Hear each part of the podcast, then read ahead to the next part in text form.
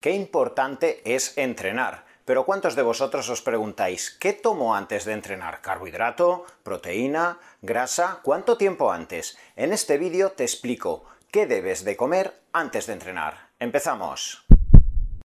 Cuando hablamos de las diferentes patas que tiene que tener la salud, siempre hablamos de la importancia de la nutrición, siempre hablamos de la importancia del deporte, del descanso, de los biorritmos, pero qué importante es saber jugar con estas herramientas de forma armónica. ¿Y cuántos de vosotros quizá entrenáis sin saber qué comer antes, sin saber qué comer después, sin saber si un determinado suplemento me puede venir bien tomándolo antes, cuántas horas antes tengo que comer antes de ese entrenamiento para obtener los beneficios? Puede ser que sean beneficios hipertróficos, puede ser que sean beneficios dirigidos a quemar grasa, y por eso te voy a hablar de los seis puntos que tienes que tener en cuenta en esa comida previa al entrenamiento. Lo primero que tienes que tener en cuenta de cara a la comida preentrenamiento es que quizá no te hace falta. Esta es la eterna pregunta que muchos de vosotros me estáis haciendo en el último año. ¿Puedo entrenar en ayunas? ¿Voy a conseguir realmente mis beneficios en CrossFit? con mis series explosivas que tengo que hacer por la mañana,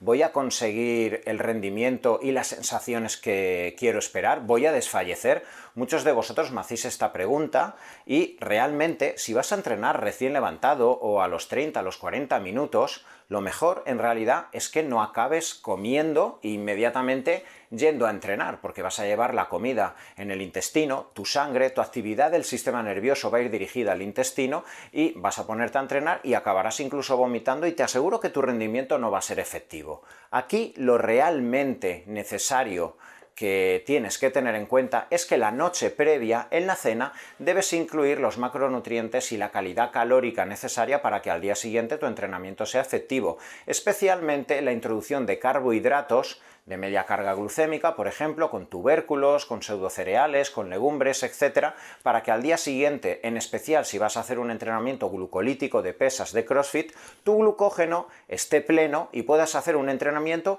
además con la actividad del sistema nervioso simpático, con esa liberación de adrenalina, de dopamina, que te va a facilitar que desde el minuto uno tengas foco cognitivo. Igualmente, muchos de vosotros me decís, vale doctor, no voy a hacer un desayuno sólido, incluso no voy a tomar un batido, pero puedo introducir algún tipo de grasas en forma de un proof, etcétera, esto sería perfecto, incluso para aquellos además que os estáis intentando keto adaptar, 30-40 minutos antes de vuestro entrenamiento por la mañana, sobre todo aquí, si no es glucolítico, ¿vale? Podéis introducir con té, con café, esa pequeña cantidad de mantequilla aquí clarificada, de aceite de coco, de C8, que tantas veces vemos en muchas fotografías de influencers que previo a los entrenamientos los están haciendo, además para facilitar la ketoadaptación, pero puedes entrenar en ayunas si las calorías y la distribución de macronutrientes el día de antes está asegurado. Segundo aspecto a tener en cuenta en la comida preentrenamiento,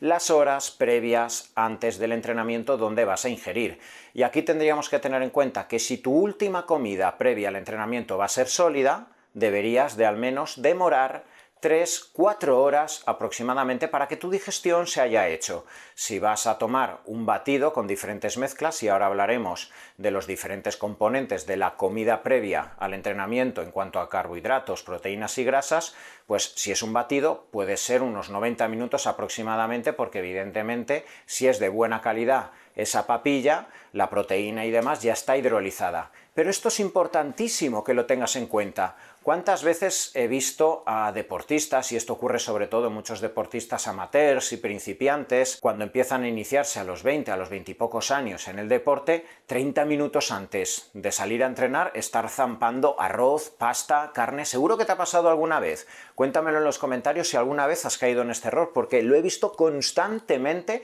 en consulta. ¿Y qué ha ocurrido? Llegas al entrenamiento y a los 30 minutos es que estás vomitando, tienes flato, te pesa el estómago, tienes acidez, y realmente tu entrenamiento no mejora y hasta te preguntas, pero si voy cargado de hidrato de carbono, voy cargado de energía, ¿cómo es posible que yo no esté mejorando mis marcas? ¿Cómo es posible que haya acabado mareado, eh, tirado en el suelo? Eh, y el otro día que casi ni comí, fui en ayunas y madre mía, parecía que volaba sobre el asfalto. Pues normal quiero que entiendas que el organismo solo puede hacer dos cosas al mismo tiempo, o bien dirige todas las rutas enzimáticas y moleculares hacia la actividad vegetativa del sistema eh, intestinal para hidrolizar, para absorber los nutrientes, para liberar ácidos biliares, sales pancreáticas, etc., o bien dirige la adrenalina y los impulsos neuromusculares a tu musculatura para que te enfrentes al entrenamiento. Es por ello que si haces tu última ingesta sólida deben pasar 3-4 horas previas al entrenamiento o al evento deportivo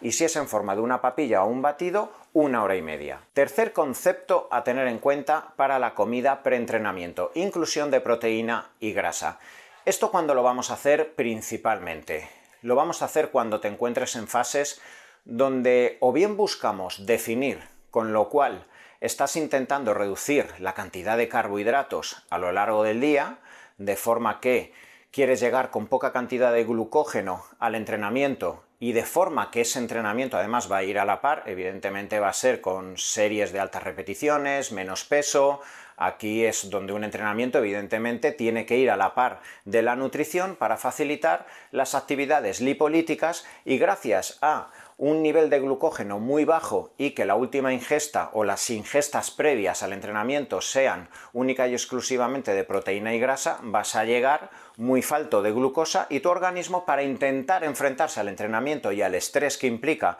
ese fallo muscular al cual estás llevando a tu organismo no le va a quedar otra que reclutar todas las actividades enzimáticas dirigidas a obtener energía de donde queremos, de la grasa abdominal. Esta sería una estrategia donde incluso posterior al entrenamiento tampoco vas a incluir hidrato de carbono, etcétera, porque estás en esa fase de definición o quizás estás en una fase de mantenimiento, tampoco quieres definir, pero buscas homeostasis y buscas, en cierto modo, la aplicación de una dieta o un sistema de supercompensación o dieta híbrida, de forma que buscaríamos llegar con una aceleración del sistema nervioso simpático, la ruta MPK, la aceleración de la sensibilidad a la insulina hasta la hora del entrenamiento, incluyendo solo proteína y grasa, y posterior al entrenamiento y tras esa actividad biomecánica y metabólica que ha implicado el entrenamiento, ya cargaríamos con proteína e hidrato de carbono para buscar el pico de insulina y generar esa famosa supercompensación. Cuarto punto a tener en cuenta para la comida preentrenamiento, inclusión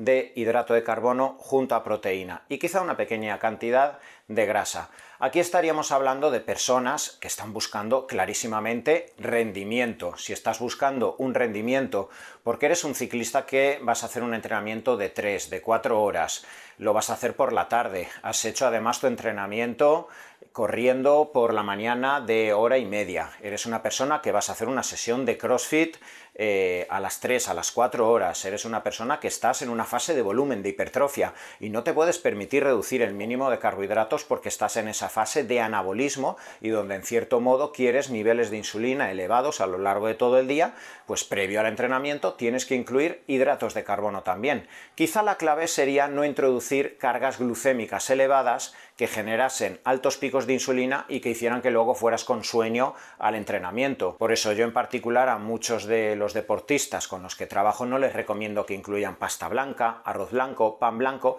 pero sí que podemos recurrir a las legumbres si te sientan bien y no te fermentan, a pseudocereales como la espelta, como la quinoa, arroces integrales, arroz rojo, etcétera, tubérculos, la yuca, el boniato, todo este tipo de hidratos de carbono nos van a facilitar que se vaya elevando la glucosa, que llegues con cierta cantidad de glucosa y ese glucógeno en el músculo, junto a la proteína y cierta cantidad de grasa que además puedes introducir con aguacate, con frutos secos, con aceite de coco, que va a ralentizar aún más esa subida de glucosa y que va a limitar la liberación de insulina para que no llegues con ese sueño o esa hipoglucemia reactiva con la que llegan muchas personas que se hinchan arroz blanco previo a los entrenamientos. Y si eres esta persona que va a hacer la carga de hidrato de carbono preentrenamiento en forma de batido, lo harías con un aislado o un hidrolizado una crema de arroz o crema de boniato, que existen muchísimas cremas de hidrato de carbono, junto a algo de grasa como aceite de coco cremas de almendra, cremas de frutos secos, esta mezcla de los tres macronutrientes va a facilitar una entrada paulatina sin picos de insulina para que llegues con los nutrientes ya en sangre de forma preparados, perfecto para tu entrenamiento. Quinto punto a tener en cuenta para tu preentrenamiento. Y aquí hablaríamos precisamente de los preentrenamientos. Y aquí, sobre todo, lo que te quiero indicar es que vayas con mucho ojo con aquellas fórmulas que tengan principios activos que te generen mucha elevación de adrenalina. Existen preentrenamientos que literalmente activan tanto el sistema nervioso central que parece que vayas drogado en el entrenamiento, que hacen que tus pulsaciones se te vayan a 150, 160 en cuanto llevas 10 minutos entrenando. Esto evidentemente los primeros 10, 14 días en los cuales estás entrenando es muy seductor, porque ni te cansas, Gracias a estos preentrenamientos y estos principios activos es que es más, estás entrenando y hasta estás teniendo pequeñas roturas y ni te enteras porque el umbral del dolor asciende mucho gracias a esa liberación de adrenalina que te hace estar en alerta. Y si tú lo sigues tomando durante 10-14 días vas a estar enchufado, no vas a dormir por la noche, etc. Pero ¿cuántas veces veo en consulta personas que se han enganchado a este tipo de entrenamientos que son muy potentes, que quizá en determinados casos donde una persona sí o sí tiene que entrenar y está muy fatigado, pues debe recurrir a ellos, pero si es tu norma, te aseguro que acabarás teniendo problemas en el sistema nervioso central. Así que usa simplemente preentrenamientos que vayan dirigidos a activar la liberación de óxido nítrico. Para mí esta es la mejor fórmula preentrenamiento. Ya sabes que son fórmulas con arginina, con citrulina malato, con minerales como el magnesio, quizá una pequeña cantidad de teanina, de cafeína, etcétera, pero poquito más. Simplemente con estos pequeños principios activos ya vas a facilitar enfrentarte al entrenamiento con efectividad. Puedes incluir la creatina, que ya sabes que los últimos estudios nos indican que ya sea previo, intra o post prácticamente nos va a dar los mismos resultados y muchas fórmulas preentrenamiento llevan una pequeña cantidad de creatina, en especial en forma de creatina crealcalina, y ya no vayas más allá, no intentes cogerte ese preentrenamiento que te dice tu amigo que dice que lo vuelve loco, que le hace quererse comer las pesas porque tarde o temprano lo vas a pagar. Sexto y último consejo para el preentrenamiento, y en este caso no te hablo de comida, te hablo de agua y de minerales. Fíjate que todo de lo que te he estado hablando anteriormente, el tiempo en el cual tienes que comer, el tipo de macronutriente, si tienes que tener una combinación de hidrato de carbono con proteína o proteína con grasa, los preentrenamientos, si tienes que hacerlo en ayunas, de poco te va a servir como vayas con la presión arterial muy baja, como vayas con una falta de sodio, como te encuentres desmineralizado con que hayas abusado de cafeína los días previos, no has tomado agua, no has tomado los minerales suficientes, has tenido mucha diuresis, estás en cetosis, estás orinando y te faltan muchos minerales y tu organismo y tu sistema nervioso central y el sistema cardiovascular está sufriendo. Vas a entrenar y puedes tener literalmente una lipotimia o acabar luego posteriormente con una fiebre post-entrenamiento porque el organismo ha sufrido, la musculatura, el hígado, el riñón han sufrido simplemente porque no has tenido la conciencia suficiente de tener una hidratación y una incorporación de minerales, ya sea en forma de suplemento o de agua de mar o simplemente sodio mientras estás entrenando o en los 30 minutos antes mientras estás preparando el entrenamiento bebiendo agua, esa incorporación de sales minerales nos va a garantizar que puedas enfrentarte con la solvencia suficiente como para sostener la presión arterial durante el entrenamiento. Realizar un entrenamiento efectivo, ya sea aeróbico o anaeróbico, va a ser crucial para la de múltiples patologías, pero siempre debes de tener en cuenta que debe existir una coherencia nutricional tanto para después de entrenar, que se habla mucho de lo que se debe de tomar después de entrenar, pero también para antes de entrenar.